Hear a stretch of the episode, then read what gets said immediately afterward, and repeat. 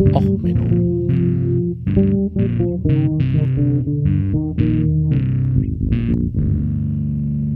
Der inkompetente Podcast über Dinge aus Militär, Technik und Computer, die so richtig in die Hose gingen. Herzlich willkommen zu Och Menno, der Folge heute Sex, Sex, Sex. Es ist doch etwas komplinuckelt. Ja, ähm, wie komme ich auf die Folge? Naja, ähm, ich dachte, ich mache mal was Leichtherziges mal wieder. Ähm, letzte Woche war ja schon sehr positiv und ich habe äh, Expedition ins Tierreich angehabt in der Mediathek, äh, während ich nebenbei noch ein bisschen was äh, im Haushalt erledigt habe. Das ist ja immer so ganz nett im Hintergrund was laufen zu haben. Und da war Planet der Liebe. Moi, mon amour, moi. Da ging es um die Fortpflanzungs- äh, Geschichten im Tierreich. Ja, und wir kennen ja alle, dass es alles nicht so ganz einfach ist, so mit den kleinen Tierchen. Also zum Beispiel auch hat das ein Kino festgestellt, ähm, und zwar in Aachen. Ähm, da sind sie in diesen kleinen, lustigen Tierfilm gegangen namens Paw Patrol. Also diejenigen von euch, die kleine Kinder haben, mein Beileid. Ähm, da ist das ja sehr beliebt, dass man da so Hündchen hat, die so ein bisschen... Äh, ja, auf Missionen gehen. Und ja, das ist doch nichts Schöneres. Also man setzt die Kinder rein und äh, man weiß, jetzt habe ich ein bisschen Zeit, ich gehe, ne, so Schätzchen, Film fängt gleich an, ihr Mutti oder Vati geht sich jetzt erstmal einen an der Bar in der die Binde kippen, sind in zehn Minuten wieder da. Und man geht raus und hört nur von drin die Kinder schreien. Es wurde nämlich der Trailer von Der Exorzist Bekenntnis und der neueste Teil der Horrorfilmserie Saw gezeigt ja, schön was für die ganze Familie. Ähm, also ein bisschen leider durch technische Schwierigkeiten haben sie die falschen Trailer abgespielt. Nee, und was auch nicht so ganz einfach sind, sind ja diese gender-critical Leute, ne? so, die meinen, äh, Transmenschen existieren nicht, non-binary existieren nicht, es gibt nur zwei Geschlechter und hört mal auf mit dem ganzen äh, Gegender und überhaupt. Naja, und an diese Leute musste ich jetzt denken, als gestern ähm, dieses Expedition im Tierreich lief. In der ersten Folge waren äh, Vögel zu sehen. Also ganz normale, stinknormale Vögel, im Englischen die Ruffs genannt, im Deutschen sind es Kampfläufer. Die sind dafür bekannt, dass sie sehr starken äh, Unterschiede im Federkleid zwischen Männchen und Weibchen haben. Das Weibchen ist relativ gut getarnt, relativ unauffällig bräunlich gefärbt, während die Männer äh, wie so die Paradiesvögel rumlaufen. Ähm, Paradiesvögel sind ja auch eine Kategorie Vögel im, ne, äh, man glaubt es kaum. Äh, die denn äh, möglichst viel Federkleid zeigen, möglichst viele Federn haben und dann in Balzkämpfen sich miteinander duellieren, um die entsprechenden Weibchen zu beeindrucken. Also ganz klar, der Mann wirft sich ins Pose und das Alpha-Männchen, ja, die Geschichte, dass Alpha, Beta und so weiter nicht äh, existiert, hatte ich ja auch schon mal eine Weile äh, im Podcast. Ähm, naja, auf jeden Fall diese Alpha-Vögelchen, also die, das dominante Männchen, möchte sich dann paaren und stellt dann fest, dass eventuell, also ähm, es gibt dort nämlich auch die sogenannten etwas merkwürdig aussehenden ja, Vögel, ähm, die sogenannten Faders. Die Fader haben eine andere Balzstrategie entwickelt. Ungefähr ein Prozent der Männchen sind sogenannte Fader. Ähm, es könnte ein Prozent oder weniger sein. Es kommt halt auf die Region an, wo das Ganze stattfindet. Bei einem sehr starken Brutdruck durch sehr aggressive, sehr stark ähm, befederte Männchen scheint es so zu sein, dass ein höherer Anteil an Fadern dabei sind. Also, ähm, Fader ähm, haben ähm, dort, ähm, dass man dort festgestellt hat, äh, naja, die bilden halt einfach die weiblichen äh, Federn aus. Und sie scheinen auch so zu sein, ähm, dass beide Teile äh, ein, also beide äh, Elternteile, also Männchen und Weibchen in diesem Fall, ähm, diese Federgene in sich tragen und je nachdem, wie die Umweltbedingungen sind, werden mehr Männchen mit auffalligen äh, Federn geboren oder halt Männchen, die aussehen wie Weibchen und dann während der Rest am Balzen ist, äh, die Gene weitervertragen. Ähm, und ähm, ja, spannende Themen. Also von wegen, während der eine sich balzend in die äh, in Pose wirft, scheint es dann so zu sein, dass doch derjenige, der ein bisschen unauffällig sich zwischen die Damen äh, mischen kann, denn doch zum Erfolg kommt. Ähm, ja, es ist eine interessante Geschichte. Wie gesagt, dieses in der Wikipedia erklären sie auch noch mal die ganzen Fader-Geschichten und so weiter. Ich fand es halt nur so insgesamt sehr interessant, ähm, weil es nicht äh, ausgelöst wird durch Hormone scheinbar, sondern genetisch veranlagt. Also es ist jetzt nicht so, dass man sagen kann, ja, ja, also diese Männchen, die sind ja keine echten Männchen, die haben zu viel Östrogen im Blut. Also so, wenn man mal wieder so bei einer, na gut, Weihnachtsfeiern sind noch ein paar Monate hin, aber Familienfeiern, man sitzt schön zusammen und dann gibt's solche Sprüche wieder von irgendwelchen äh, Onkeln und Tanten und so, nee, nee, ähm, bei den Kampfläufern gerade in Dänemark und Skandinavien scheint es einen höheren Anteil an Federn zu geben. Ne? Also mal spannend. Und dann hat man natürlich immer den Clownfisch. Ne, man hat immer den Clownfisch. Wer es nicht kennt, ne, findet Nemo.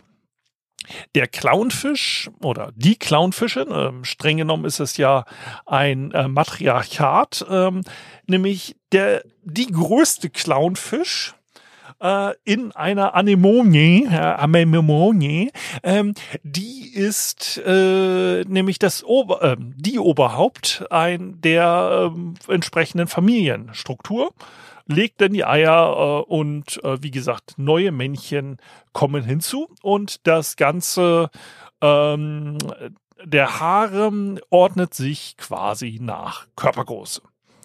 So, sollte die Matriarchalin sterben, so wird das nächstgrößere Männchen zum Weibchen. Ähm, Soweit, so gut. Also das kennt ihr ja auch bestimmt schon die Story. Also wie gesagt, äh, Clownfische wandeln äh, das Geschlecht. Ähm, und es ist quasi, ben, äh, man nennt das Ganze somit eine Vormännlichkeit. Man, also der Mann ist erst ein Mann, dann wird es zu einem Weibchen. So, das ähm, ist soweit im Tierreich, kommt das häufiger vor. Gibt es einige Tiere, die so etwas ähnliches machen, dass sie im Lauf des Lebens das Geschlecht wechseln. Ähm, Soweit, so gut. Kommen dann halt die, es gibt nur zwei Geschlechter, Leute auch nicht so ganz mit klar. Ähm, das ist es allerdings, das inter interessante Fakt hier eigentlich dran ist, dass der ganze Geschlechtsumwandlungsdrang durch das Stresshormon Cortisol gesteuert wird. Jetzt denkt ihr, ja, ja, nee, wenn das Weibchen weg ist, dann gibt es ja viel Stress und dadurch wird das Männchen zum Weibchen. Nein, nein, es ist andersrum. Cortisol unterdrückt den Geschlechtswandel bei Clownfischen. Es ist also so, das größte Weibchen in diesem Fall hat am wenigsten Stress in der Anemone, also und kann dadurch das Weibchen sein. Und es stresst alle anderen Geschlechtspartner um sich herum und dadurch bleiben sie Männchen. Jetzt könnte man also, wenn man fies sagen, äh, ist ein sagen, äh, der Mann blüht dort nur unter dem Stress vom Weibchen auf. Er kann seine Männlichkeit nur dadurch ausspielen, dass das Weibchen permanent ihn unter der Fuchtel, unter der Knute hat. Ähm, was natürlich jetzt bei so geschlechtskritischen Alpha-Dudes mal so eine man könnte ihnen das ja erzählen und dann sagen sie, ja, ja, ja, das ist ja alles, ne, Natur und so. Nein, es scheint so, das Männchen braucht zum Glücklichsein ordentlich Stress vom Weibchen. Das Weibchen muss da die Hosen anhaben. Also nur so als Gedanke mal in den Raum gestellt. Ne, fand ich schon spannend. Und dann kamen sie zu Fadenwürmern. Ja gut, Fadenwürmer fand ich normalerweise nicht immer sonderlich äh, interessant. Und zwar Zitterwürmer und andere Fadenwürmer haben ähm, ein Zwitter-Dasein. Sie haben sowohl männliche als auch weibliche Geschlechtsorgane. Gut, kennt man auch aus anderen Schneckenarten. Ähm, die haben teilweise auch mit Widerhaken versehene Penisse und ähnliche Spielchen, Spirenzchen und Merkwürdigkeiten. So, und dann hatten sie bei Expedition ins Tierreich, haben sie zwei Würmer unter Wasser gezeigt, die Penis gefochten haben. Fand ich schon spannend. Und die Begründung bei Expedition im Tierreich war, es ist ja viel aufwendiger, sich um die Eier und den Nachwuchs zu kümmern. Gut, es sind äh, übrigens keine Brutpfleger, diese Würmer. Also das, die Ex Erklärung war jetzt ein bisschen unterkomplex. Ähm, und dann haben sie, äh, wie gesagt, diesen Penis äh, durchgeführt. Übrigens äh, auch für die Alpha-Männchen unter äh, denjenigen, mit denen ihr diskutiert. Die Fadenwürmer und äh, Zitterwürmer und ähnliches haben übrigens zwei Penisse. Ja, da kann man viel besser Penis fechten mit als nur mit so einem äh, unterentwickelten Stückchen. Also ähm, diese Fadenwürmer und Zitterwürmer, die kämpfen jetzt halt und ähm, ja, wer getroffen wird, hat verloren. Der wird nämlich schwanger. Oder die ähm, wie gendert man jetzt eigentlich Zitterwürmer? Sie sind Zwitter. Ähm, also der Zitterwurm hat jetzt das Problem, dass die Spermien des Geschlechtspartners jetzt unter der Haut sitzen. Dadurch wird man in der Welt schwanger. Ich weiß, Dr. Sommer hat vielleicht was anderes erzählt, aber in diesem Fall ist es wirklich so, weil es gibt dort zwei Typen an Würmern. Der eine Wurm, wie gesagt, mit dieser Hautbegattung, ähm, haben Spermien ausgebildet, die es irgendwie schaffen, die Forscher sind sich noch nicht ganz sicher, wie es funktioniert, die denn durch den, äh, das Gewebe des Wurmes dringen können zu den Eizellen. Die sind super äh, darauf trainiert quasi oder gebaut durch die Evolution, um zwischen Zellwänden hindurchzukommen. Äh, anscheinend scheint der Wurm dann noch irgendwelche Hormone zu injizieren, dass das besser funktioniert. Und wie gesagt, sobald man äh, beim Penisfechtenden getroffen wird, äh, wird man schwanger oder Frau schwanger oder ähm, Twitter in diesem Fall. Wird Wurm schwanger. Ähm, auf jeden Fall hat Wurm jetzt das Problem, Wurm wird jetzt Mutter. Das ist die eine Version dieser Würmer. Die zweite Version ist äh, von den Forschern beobachtet worden, dass sie nach dem Geschlechtsakt, der dort übrigens weniger fechtartig stattfindet, sondern äh, beide Partner drücken ihre Penisse in die davor vorgesehenen Öffnungen, auch wieder Mehrzahl äh, des anderen Wumms und also sie versuchen dabei natürlich so ein bisschen wegzuwickeln, dass also man selber zum Korpulieren kommt, aber nicht der empfangene Teil wird. Soweit auch wieder so logisch, ne, weil Eierproduktion kostet Energie. Allerdings hat man jetzt die Würmer beobachtet, dass sie nach dem Geschlechtsakt an ihren weiblichen Geschlechtsöffnungen saugen.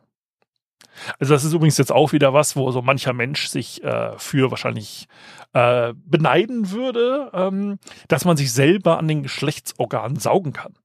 Der Sinn und Zweck ist hier dann auch erstmal auf den ersten Blick ähm, einfach. Ne? Man möchte das Sperma des Partners aus der eigenen Geschlechtsöffnung saugen. Okay. Ähm, kann man schon versuchen.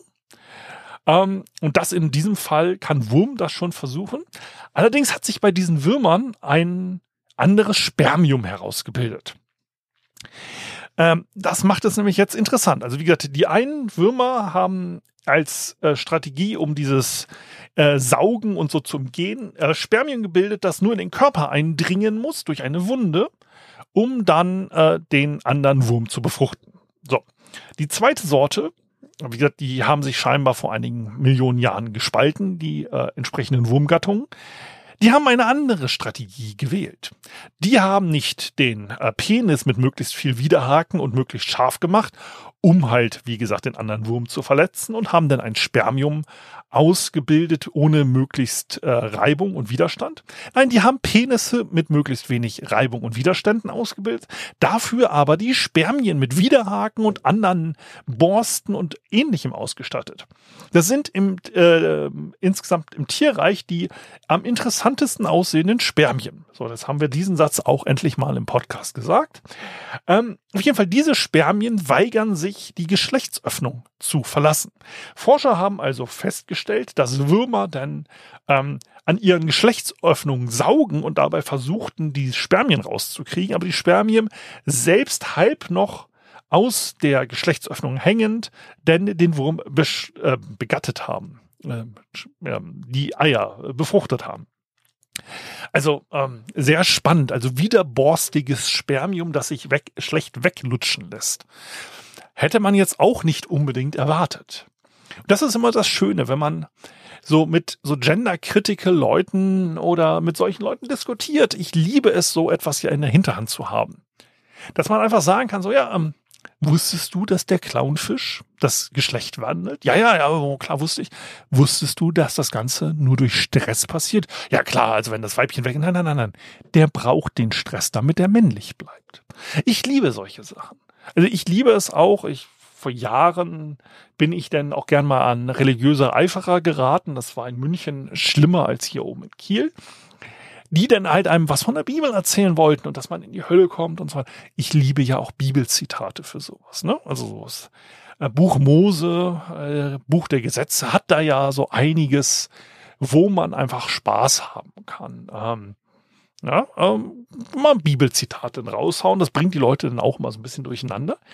Ähm, ich habe es bis jetzt noch nicht geschafft, den Koran mal zu lesen, um das vorrätig zu haben. Ich äh, schaffe es aber auch weniger auf äh, religiöse Fanatisten im Bereich des äh, Koran zu treffen, als irgendwelche durchgeknallten Fundi-Christen hier in der Region. Also so gesehen ist das auch erstmal wichtiger und so Gender-Critical-Zeug. Naja, auf jeden Fall jetzt mal so ein bisschen einen kleinen Einblick in die wunderbare Sexwelt der Tiere.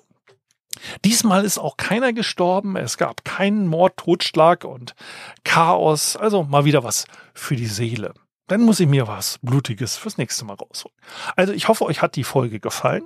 Wenn euch die Folge gefallen hat, ähm, ja, dann lasst mir doch gerne einen netten Kommentar hinter. Äh, und ja, ähm, so einen blöden Feindesspruch fällt mir jetzt gerade eigentlich nicht so an, wenn euch die Folge nicht gefallen hat, weil ich wüsste nicht, ob man einen Fadenwurm mit Penisfechten vorbeischicken soll oder was auch immer. Also so gesehen, empfehlt einfach den Podcast weiter. Äh, ohne Scheiß, es hilft mir halt wirklich weiter. Ähm, die Hörerschaft ist mal wieder am Einbrechen. Also wie gesagt, gerne weiterempfehlen, äh, hilft. Man merkt halt doch, dass Chitter, Twitter da die Reichweite fehlt. Ähm, das merkt man halt auch bei Podcasts in den Downloadzahlen, seitdem Elon da alles kaputt gespielt hat und auch nicht mehr die Folgen neu automatisch bei Twitter verlinkt werden. Ähm, das Feature haben sie auch abgestellt. Ähm, merke ich doch, dass da die Downloadzahlen runtergehen. Ich hätte es nie vermutet, aber na egal. Äh, das erstmal soweit. Also bleibt gesund. Äh, ja, äh, passt beim Fe Penisfechten auf und wir hören uns dann nächste Woche. Bis dann. Alles Gute. Ciao, ciao. Euer Sven.